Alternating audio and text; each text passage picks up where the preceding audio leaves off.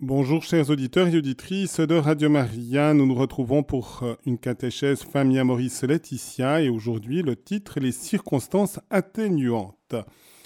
C'est un sujet qui est aussi assez euh, pointu d'une certaine manière. J'espère que j'arriverai à vous faire saisir les intentions aussi du pape, ce que le pape veut donner aussi à l'Église, toujours dans ce grand chapitre 8 d'Amoris Laetitia qui a fait couler beaucoup d'encre.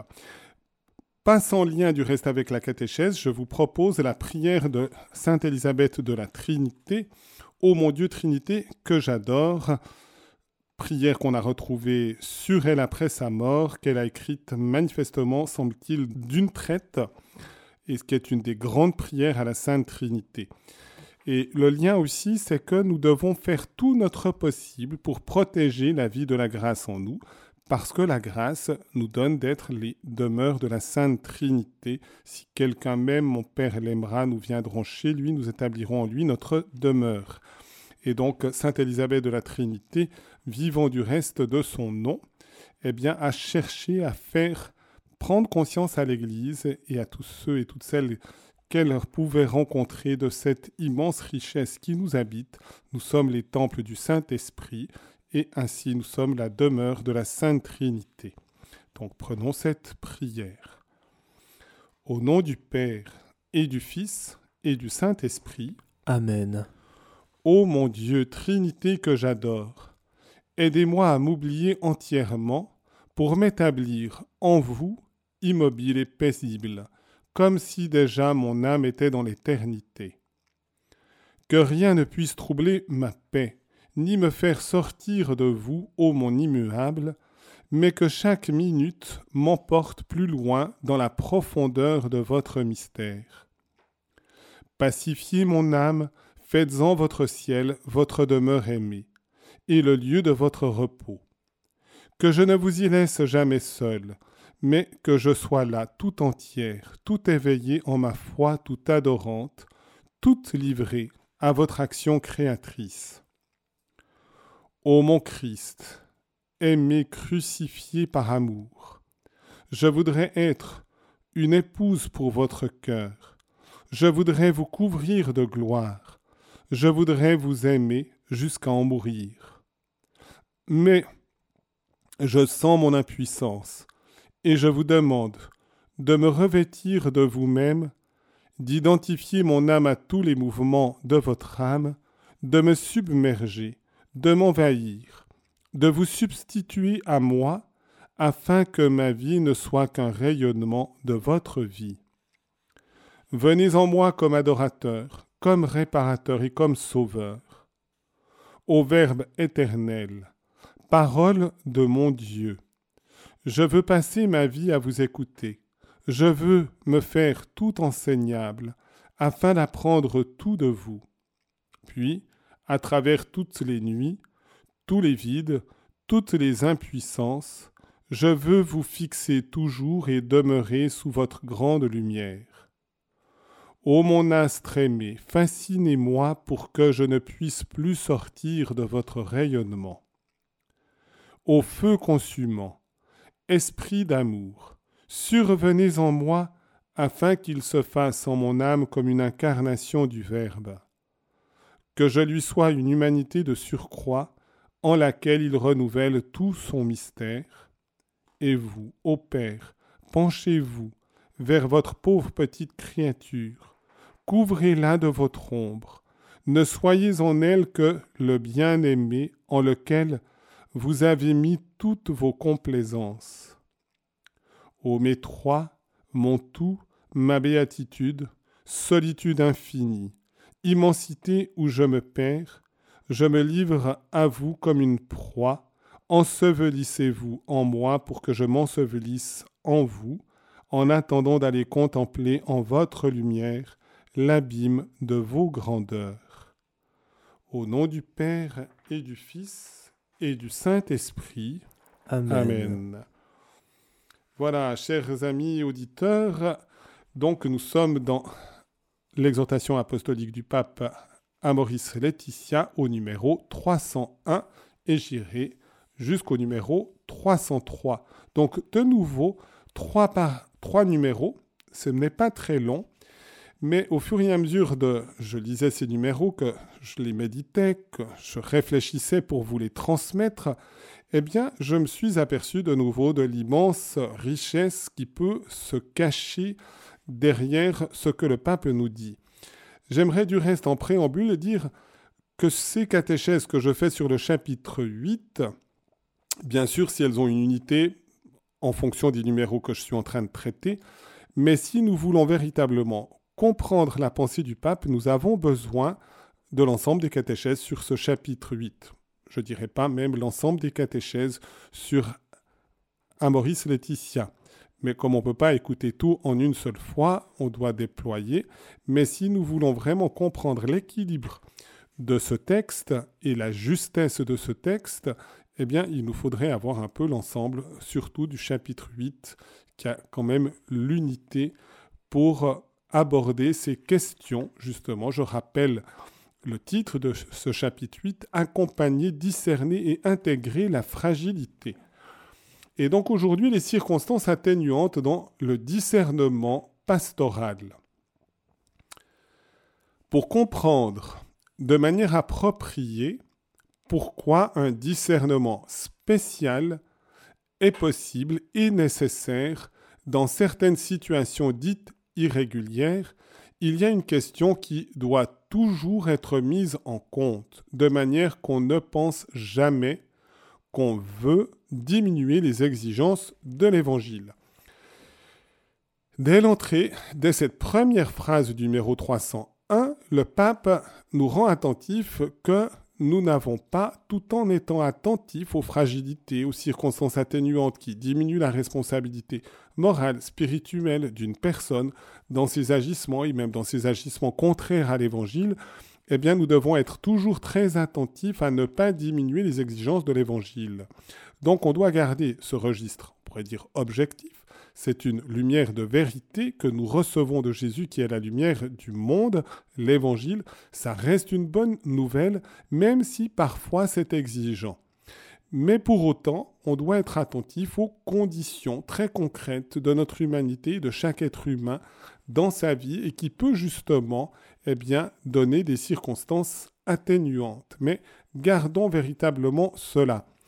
J'aurais envie de dire aussi, comme pasteur, comme prêtre, comme théologien, ou tout simplement comme fidèle, plus je dirais que nous sommes enracinés fortement, profondément dans le mystère de Jésus et donc dans le mystère de la vérité, plus nous intégrons véritablement ce donné révélé sur la vie humaine, plus c'est présent vraiment dans notre vie, plus nous sommes attachés finalement au mystère de Jésus, eh bien, plus nous aurons une grande liberté, non pas pour relativiser le mystère de Jésus, puisque nous y sommes profondément attachés, mais pour trouver les chemins pour rejoindre un cœur qui, lui, peut être dans la fragilité, dans la faiblesse, et même dans l'éloignement responsable, pécheur, on pourrait dire, de, de, de Dieu, et finalement des exigences de l'Évangile.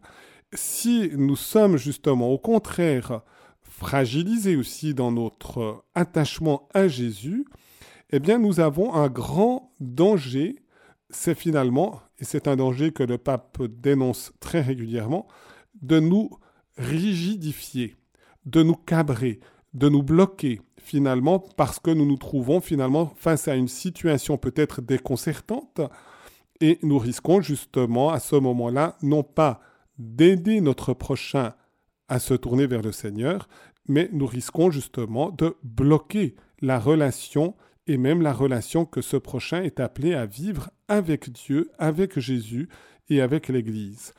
Donc, il est important que nous ayons un profond enracinement, véritablement que nous aimions le Seigneur.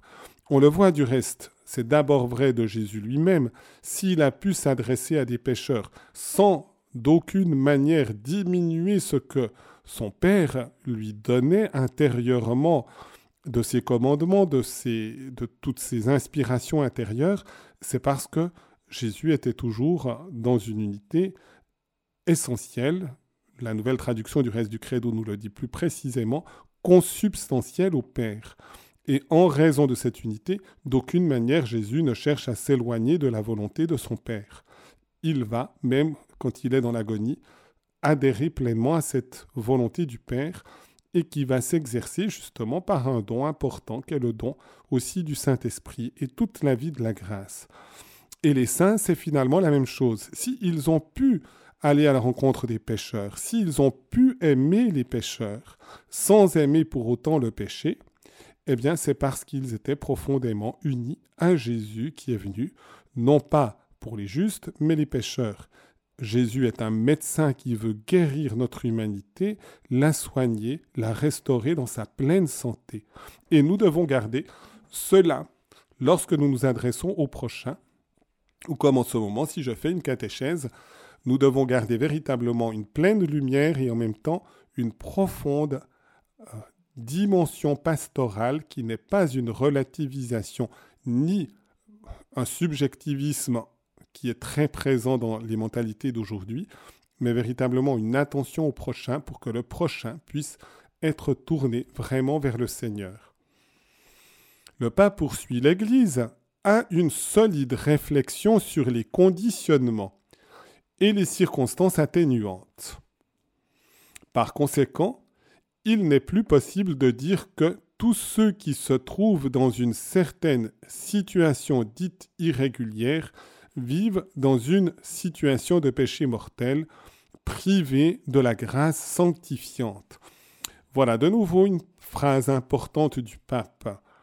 Il ne dit pas que tous ceux qui sont dans une situation dite irrégulière sont tous dans la grâce de Dieu, mais qu'il est tout à fait possible, en raison de l'expérience de l'Église, qui sait qu'il y a des circonstances atténuantes, qu'il y a une diminution souvent de la responsabilité morale des personnes qui agissent dans un monde qui souvent risque d'obscurcir la conscience, l'intelligence, l'éloigner de la vérité, ou de diminuer aussi en raison des conditionnements aussi les forces même de la volonté, et bien que certaines situations, même dites irrégulières, ne nécessitent pas toujours une rupture de communion avec Dieu, qu'est le fait du péché mortel qui tue la vie de la grâce, qui tue la vie de la charité en nous. Et c'est la raison pour laquelle il y a bien un lien avec aussi Sainte Élisabeth de la Trinité qui a toujours eu un grand souci de protéger la vie de la grâce. Et donc la Trinité sainte qui habite le cœur. Et donc le pape vient nous dire, oui, il est possible qu'il y ait ces ruptures et que nous perdions la grâce et nous perdons quelque chose vraiment de fondamental en perdant Dieu. Et c'est pourquoi nous ne devons pas relativiser le drame et le danger du péché mortel qui va justement fausser notre intérieur dans notre relation à Dieu, mais parce que dans la relation à Dieu, nous sommes faussés, nous serons faussés dans l'équilibre intérieur et aussi dans l'équilibre et dans la relation au prochain.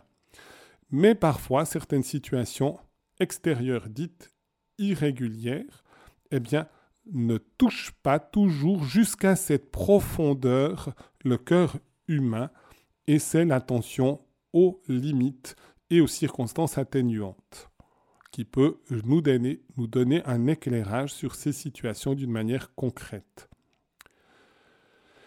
Les limites n'ont pas à voir uniquement avec une éventuelle méconnaissance de la norme. Voilà, premier élément, les limites, elles ont aussi à voir avec une méconnaissance de la norme des commandements de Dieu qu'on ne connaît pas toujours bien, ou justement ou qu'on ne connaît pas du tout, c'est un défaut et une ignorance, on pourrait dire, qui est dans l'intelligence. Mais le pape ne veut pas résumer ou réduire les limites d'un être humain simplement à une méconnaissance des normes, on pourrait dire des normes objectives. Un sujet, poursuit le pape, un sujet même connaissant bien la norme, peut avoir une grande difficulté à saisir les valeurs comprises dans la norme. Je dirais que c'est très présent dans la société actuelle où on a des, indications qui nous sont données presque comme des, des vérités absolues, alors que ce n'est pas des vérités du tout, mais c'est tellement présent, tellement fort qu'il est difficile finalement d'avoir une conscience éclairée lorsque justement on reçoit finalement aussi tout ce milieu ambiant et qui finalement n'a plus les références, on pourrait dire chrétiennes, et donc les références de Dieu comme Dieu source justement de la moralité. On atteint souvent ce fondement même que Dieu n'est plus comme créateur source de la moralité, parce que finalement le Dieu créature n'existe pas. Et, et, que finalement c'est chaque être humain qui va façonner ses propres normes et donc ses propres normes dans sa vie. Et par conséquent, nous risquons d'arriver justement à des difficultés très présentes pour être éclairés. Donc je reprends cette phrase.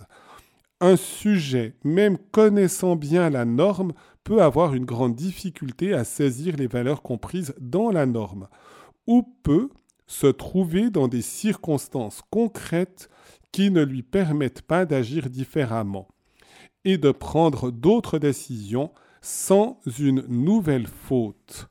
Voilà, la perception, on pourrait dire intérieure subjective, cette fois-ci, mais pas nécessairement subjectiviste, mais influencée aussi par le subjectivisme, qui, qui fait qu'on pense que tout est relatif, mais toute cette présence intérieure dans notre vie peut nous conduire à ne pas comprendre même une norme qu'on connaît, mais à pas la percevoir dans sa vérité, ni justement plus dans sa valeur normative, qu'elle nous aide véritablement à construire notre humanité. Et ça peut être aussi des conditionnements tout à fait concrets qui pensent que nous devons agir différemment dans telle ou telle situation. Et si nous agissions de cette manière-là, nous arriverions à commettre de nouvelles fautes on peut, comprendre justement quand tout d'un coup il y a eu un éloignement de Dieu, une rupture, un, remariage, sans qu'on puisse se marier à l'église, de nouveaux enfants dans une famille, tout un tas de choses de ce genre-là, à un moment donné en disant mais je ne peux pas quitter mon nouveau mari, même si mon premier mariage était à l'église, était un lien indissoluble et sacramentel, parce que finalement, eh bien, ça serait aussi un mal pour les enfants de l'éducation. Eh bien, on peut dans ces circonstances, tout d'un coup, penser que eh bien, il est nécessaire de persévérer de poursuivre dans la nouvelle union, même si celle-ci n'est pas sacramentelle. Ce n'est pas nécessairement parfaitement juste, mais on peut comprendre dans le climat ambiant qu'on puisse penser ainsi. Le bas poursuit. Comme les pères l'ont si bien exprimé, il peut exister des facteurs qui limitent la capacité de décision. Et en effet, des facteurs obscurcissent l'intelligence, mais aussi des facteurs, par exemple, de peur, de crainte violente, peuvent diminuer aussi notre liberté et donc le choix que nous pouvons faire. Le pape fait référence à saint Thomas d'Aquin saint Thomas d'Aquin reconnaissait déjà qu'une personne peut posséder la grâce et la charité, mais ne pas pouvoir bien exercer quelques vertus. En sorte que, même si elle a toutes les vertus morales infuses, elle ne manifeste pas clairement l'existence de l'une d'entre elles, car l'exercice extérieur de cette vertu est rendu difficile. Je vais jusqu'au bout du paragraphe pour le moment parce que cette fois-ci, c'est de nouveau une citation de Saint Thomas. Quand on dit que des saints n'ont pas certaines vertus, c'est en tant qu'ils éprouvent de la difficulté dans l'acte de ces vertus. Mais ils n'en possèdent pas moins les habitus de toutes les vertus. J'ai du reste, par rapport à l'édition française, on mettait il n'en possède pas moins les habitudes de toutes les vertus, mais en réalité, le texte de saint Thomas est plus précis, c'est les habitus. C'est quelque chose d'un peu différent que les habitudes. Les habitudes, c'est le train-train quotidien, c'est les choses, c'est les plis qui peuvent être bonnes ou mauvaises. Les habitus, c'est des qualités. Quand elles sont bonnes, c'est les habitus bonnes, c'est les vertus. Quand elles sont mauvaises, eh bien, c'est les vices.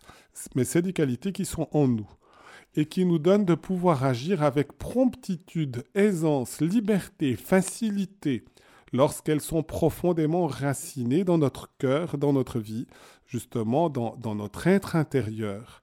Et elles se développent par l'exercice. Le texte ici que le pape donne a tout un arrière-fond très important et assez vaste et riche. J'essaie de vous le traduire au mieux. Et en effet, certains saints, finalement, ont mis en valeur telle ou telle vertu. Si on regarde, par exemple, Abraham a mis en valeur la vertu de foi. Il avait vraiment confiance en Dieu. Mais quand on regarde encore l'amour conjugal dans la vie d'Abraham, on se rend compte que tout n'était pas encore tout à fait ordonné parfaitement, puisque il aura une relation avec Agar la servante, du reste à la demande de son épouse. Ensuite, ça va un peu dégénérer dans une jalousie féroce quand la servante, voulant prendre le pas sur la maîtresse parce qu'elle avait un enfant de son maître, Abraham, ça commence à être plus difficile. Mais Abraham avait toujours une grande foi en Dieu. Et pour autant, eh bien, Dieu ne règle pas encore complètement, pourrait dire, sa vie conjugale mais parce que Dieu n'avait pas encore éclairé ce domaine dans l'Ancien Testament, contrairement après la venue de Jésus qui nous donne l'intégralité. Mais il avait pour autant toutes les vertus. Si on regarde Job, qui a exercé particulièrement la patience en raison de son épreuve, mais s'il n'avait pas eu d'épreuve, avant son épreuve, on le voyait fidèle à Dieu, mais il n'avait pas l'opportunité d'exercer la patience. Mais quand on exerce une vertu parce que les circonstances nous y portent, comme les moments d'épreuve pour exercer la patience, eh bien celle-ci, d'une certaine manière, se développe et se manifeste. Mais si on ne l'a pas exercée, c'est plus difficile qu'elle soit manifeste et qu'elle soit présente. Mais lorsqu'on reçoit la grâce, on reçoit la charité. Quand on reçoit la charité, on reçoit, nous dit le pape en citant saint Thomas, toutes les vertus infuses. Donc tous les secteurs de notre vie, morale, spirituelle, sont habités par toutes les vertus.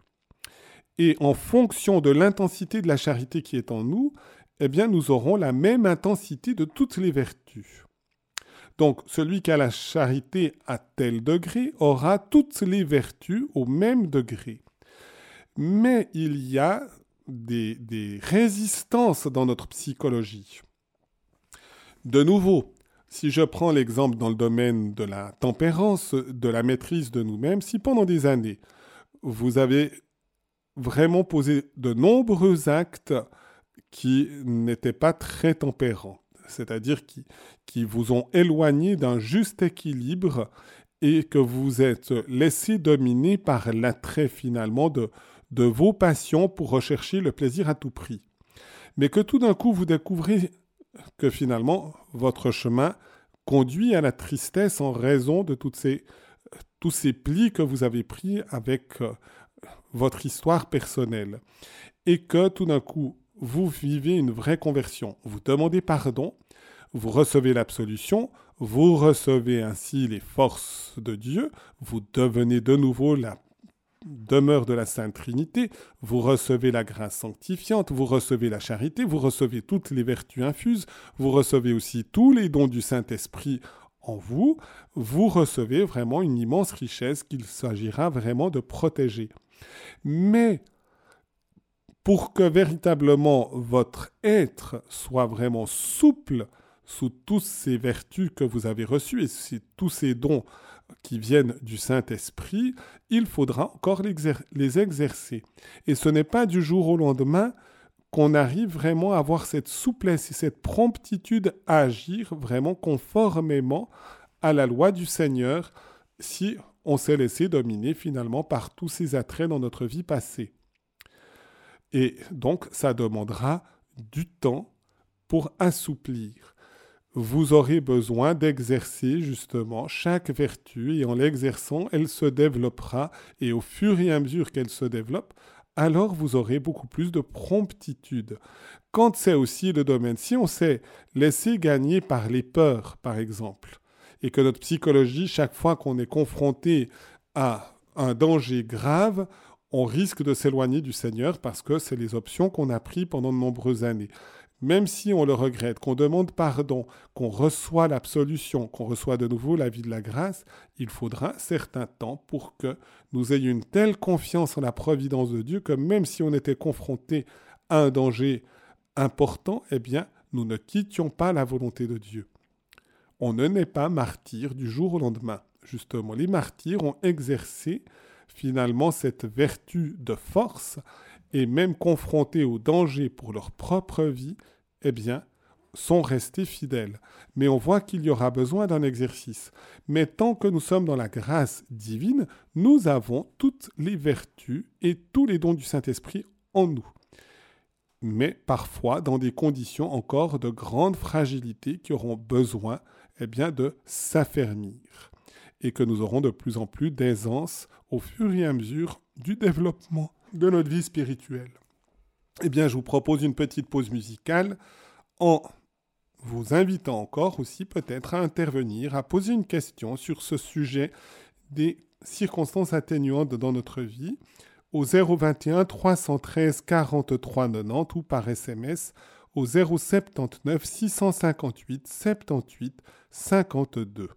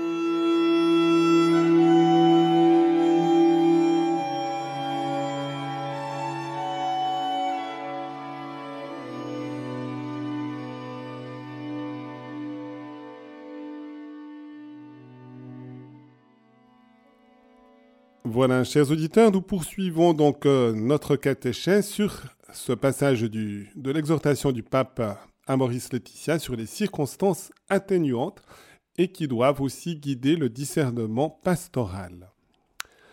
Le pape va commencer maintenant à citer aussi le catéchisme de l'Église catholique et qui, pour bien montrer l'enracinement de ses propos dans la tradition, parce qu'il se rend bien compte qu'on risquerait de mal comprendre certaines choses.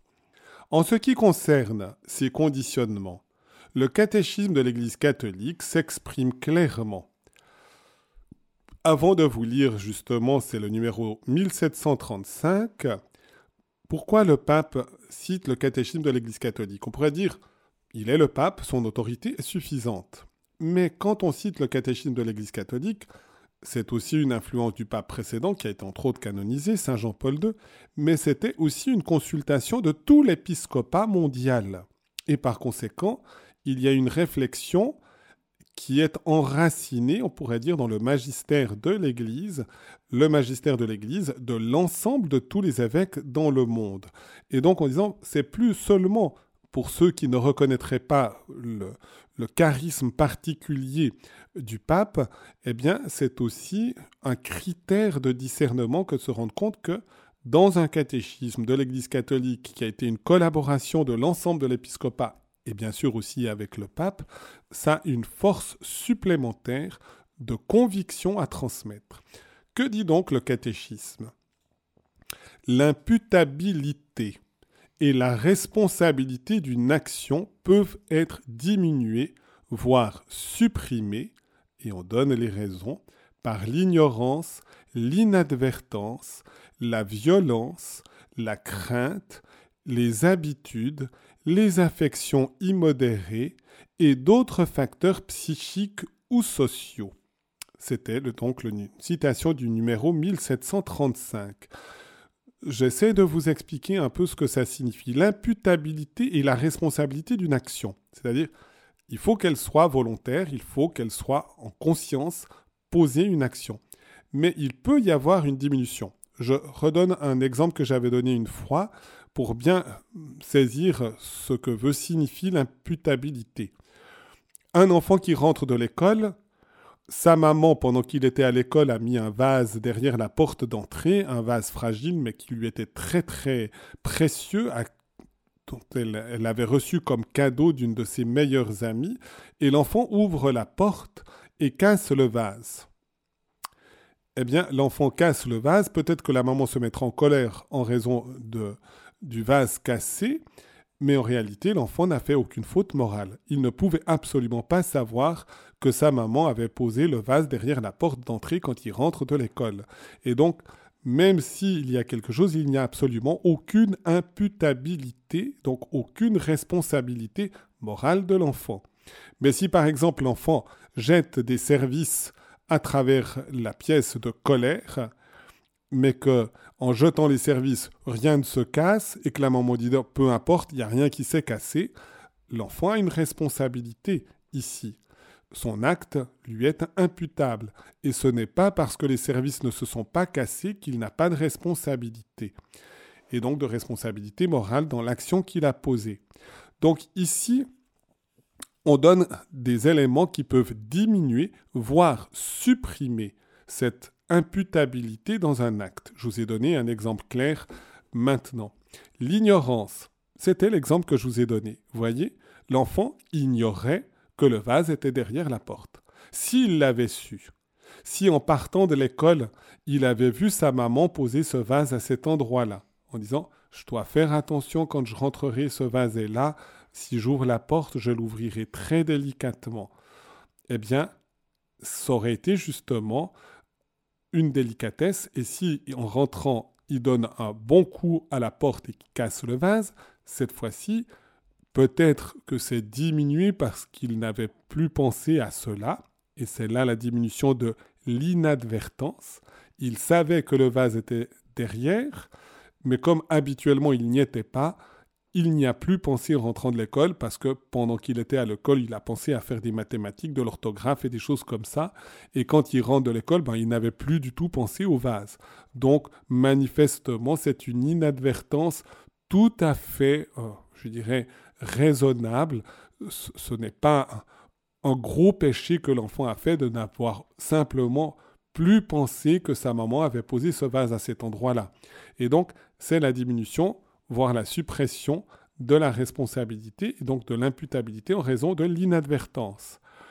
Si tout d'un coup un acte peut être sous la motion d'une violence et donc d'une crainte si quelqu'un véritablement intervient aussi, vous fait terriblement peur, et c'est pour ça que si par exemple un adulte peut véritablement faire une grande peur à un enfant, on peut penser par exemple aux enfants de Fatima, ici pour vous aider à comprendre l'élément.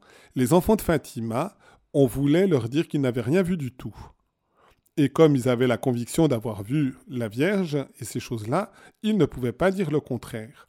Mais à un moment donné, les autorités ont fait en sorte de faire croire aux autres enfants que parce qu'ils maintenaient cela, eh bien, ils allaient être tués. Donc, on faisait passer, le premier avait été comme on, a dit, ben voilà, on, l'a tué parce que vous êtes dans cette position. Donc si vous maintenez cette position, on tuera encore le, deuxième enfant, le troisième, les trois, les deux, les deux petites filles et le garçon. Qu'est-ce qu'on voulait? C'est leur faire poser un acte de mensonge en leur faisant une grande peur que leurs frères et leurs sœurs étaient morts, en raison justement de cela et ils ont persévéré dans la vérité. Mais on aurait pu comprendre que s'ils avaient dit un mensonge à ce moment-là, ça aurait diminué, en raison d'une crainte grave, ça aurait diminué leur responsabilité, voire peut-être même en la supprimant complètement. Mais ils, avaient une telle force de conviction de vérité qu'ils ont maintenu leur dire dans la vérité, et que la violence ne les a pas empêchés de demeurer fidèles à la vérité. Donc, violence, qui peut causer une crainte grave. C'est de nouveau l'autre élément. Les habitudes. Quand on a eu des mauvaises habitudes, il est plus difficile de s'en débarrasser. Et donc, on risque de chuter plus facilement. Les affections immodérées, justement, des choses, des comportements qui, qui ont été faux dans notre vie, eh bien, ont une influence. Et d'autres facteurs psychiques ou sociaux peuvent justement diminuer l'imputabilité et la responsabilité d'une action, nous dit le catéchisme. Dans un autre paragraphe, toujours du catéchisme, il se réfère de nouveau aux circonstances qui atténuent la responsabilité morale et mentionne, dans une gamme variée, l'immaturité affective, la force des habitudes contractées, l'état d'angoisse ou d'autres facteurs psychiques ou sociaux. À cet endroit-là, eh bien, nous sommes dans un passage qui euh, fait mention d'une fragilité, et cette fragilité, c'est la masturbation, les offenses à la chasteté. Et en effet, lorsqu'une personne s'est laissée gagner par, par l'angoisse, par des choses comme ça, et qu'elle a ce repliement sur elle-même dans la masturbation, eh bien, il y a souvent des circonstances atténuantes de la responsabilité morale. Et on doit en tenir compte comme confesseur lorsqu'on accueille un pénitent qui se confesse de cela, qui peut avoir des grands sentiments de culpabilité et en même temps avoir parfois peu de volontaire dans l'acte qu'il a posé. Souvent, quand il y a une rechute, après cependant un propos d'éviter, et c'est ça la force justement des habitudes immodérées qui peuvent influencer profondément nos comportements, eh bien souvent le premier acte, c'est mon expérience, n'a pas été toujours particulièrement grave. Par contre, en disant je suis retombé, et il peut y avoir un dépit qui atteint cette fois-ci quelque chose aussi de très profond dans notre relation à Dieu. Quelle espérance en disant ce dépit nous conduit au désespoir en disant mais de toute façon je, serai toujours le même, je serai toujours dominé par mes fragilités et finalement on se laisse glisser de nouveau et peut-être avec beaucoup plus de volontaire dans ces actes qui sont justement contraires objectivement à Dieu. Dans la note 344 qui est mentionnée ici, eh bien, on fait aussi référence à la difficulté de l'euthanasie. En soi, de nouveau, attenter à sa propre vie est quelque chose de grave parce que la vie est un cadeau de Dieu. Mais dans une société qui légifère pour l'euthanasie, qui donne la possibilité d'une assistance au suicide, on abaisse beaucoup culturellement le respect de la vie. Et dans ce sens-là, eh bien, il peut y avoir une influence prépondérante, surtout par exemple dans un moment de difficultés, de drames, d'angoisse, de, peut-être aussi de, de, difficultés psychiques, de dépression. Mais en même temps, eh bien, on doit aider la personne à garder une profonde estime de la vie. Donc, ce ne sera pas dans l'accompagnement une relativisation, mais une attention que des choses comme ça vont pouvoir diminuer la responsabilité morale. Également, dans la note, eh bien, il est cité le pape Jean-Paul II critiquant la catégorie de l'option fondamentale, mais reconnaissant que sans aucun doute, il peut y avoir des situations très complexes et obscures sur le plan psychologique qui ont une incidence sur la responsabilité subjective du pécheur. Et donc, on doit en tenir compte. Et donc, c'est un passage aussi sur cette distinction entre le péché véniel et le péché mortel. On ne fait pas un péché mortel qui tue la charité seulement quand on a vraiment l'intention de s'opposer immédiatement, directement à Dieu. Ce sont les péchés, on pourrait dire, antithéologo, donc contre la charité, la haine de Dieu, ou contre la foi, je refuse la vérité divine, ou contre l'espérance, qui va dire, eh bien, je ne veux plus aller à Dieu et je ne veux plus bénéficier de son secours.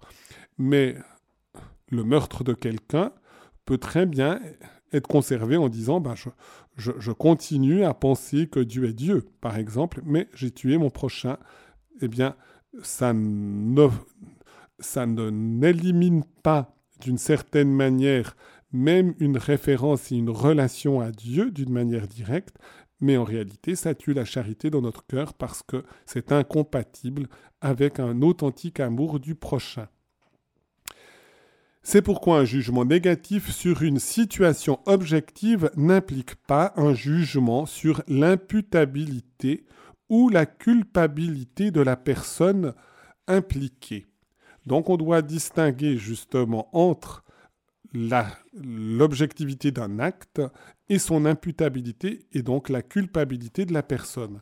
Ce n'est pas toujours sur le même niveau.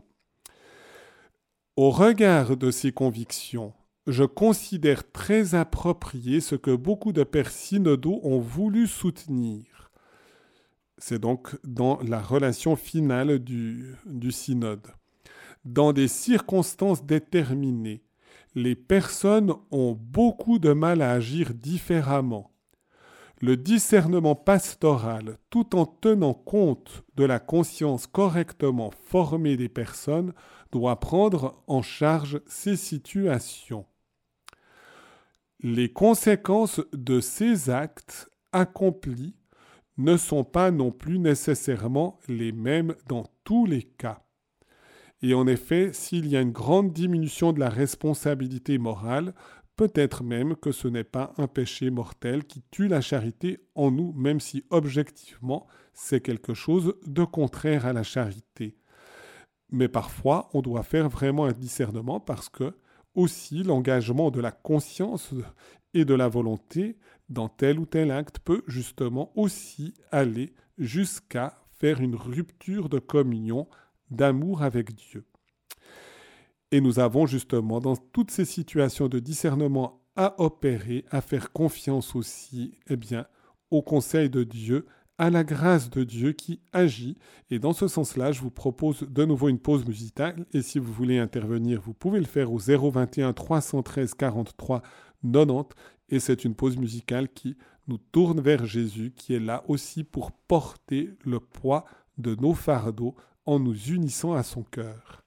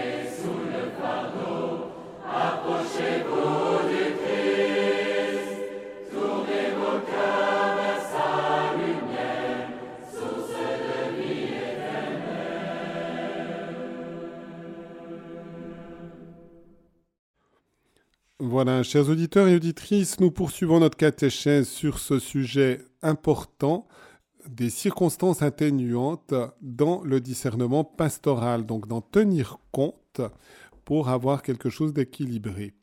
Aussi dans ce discernement nécessaire pour accompagner les personnes et les aider à monter véritablement vers une communion avec Dieu toujours plus profonde, plus étroite, plus pleine, et donc à garder le cap d'une recherche de la sainteté.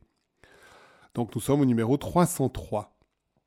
À partir de la reconnaissance du poids des conditionnements concrets, nous pouvons ajouter que la conscience des personnes doit être mieux prise en compte par la praxis de l'Église dans certaines situations qui, qui ne réalisent pas objectivement notre conception du mariage. De nouveau, je rappelle ce que le pape a dit tout au long de cette exhortation. Le mariage, c'est l'union entre un homme et une femme qui s'engagent l'un envers l'autre pour toute la vie, s'engagent à être fidèles, s'engagent librement et ouverts à la vie des enfants. Or, on se rend compte que dans notre société, on a régulièrement des conceptions différentes du mariage qui s'expriment. Et selon justement ces conditionnements, eh bien, ça peut diminuer eh bien, la responsabilité morale parce qu'on ne perçoit plus tout à fait la vérité du mariage telle que Dieu nous l'a offerte pour notre bonheur. Et par conséquent, il peut y avoir beaucoup d'obscurcissement et qui hmm, diminue véritablement, voire supprime parfois, la responsabilité morale des personnes dans leur situation. L'Église ne doit pas pour autant renoncer à chercher à éclairer et à donner l'idéal dans sa prédication, dans son accompagnement, dans son discernement, mais elle doit tenir compte de cela avec peut-être plus d'honnêteté que nous dit le pape dans ce passage. Évidemment, nous dit le pape, il faut encourager la maturation d'une conscience éclairée. Si on commençait à renoncer à apporter la lumière, on ne serait plus sur le bon chemin. Donc une conscience éclairée, formée et accompagnée par le discernement responsable et sérieux du pasteur, et proposer une confiance toujours plus grande dans la grâce. C'était le sens du reste du chant que nous venons d'écouter, proposer une confiance toujours plus grande dans la grâce. Certains se disent mais je ne peux pas faire mieux, je suis dans une situation telle que je donne toute ma mesure.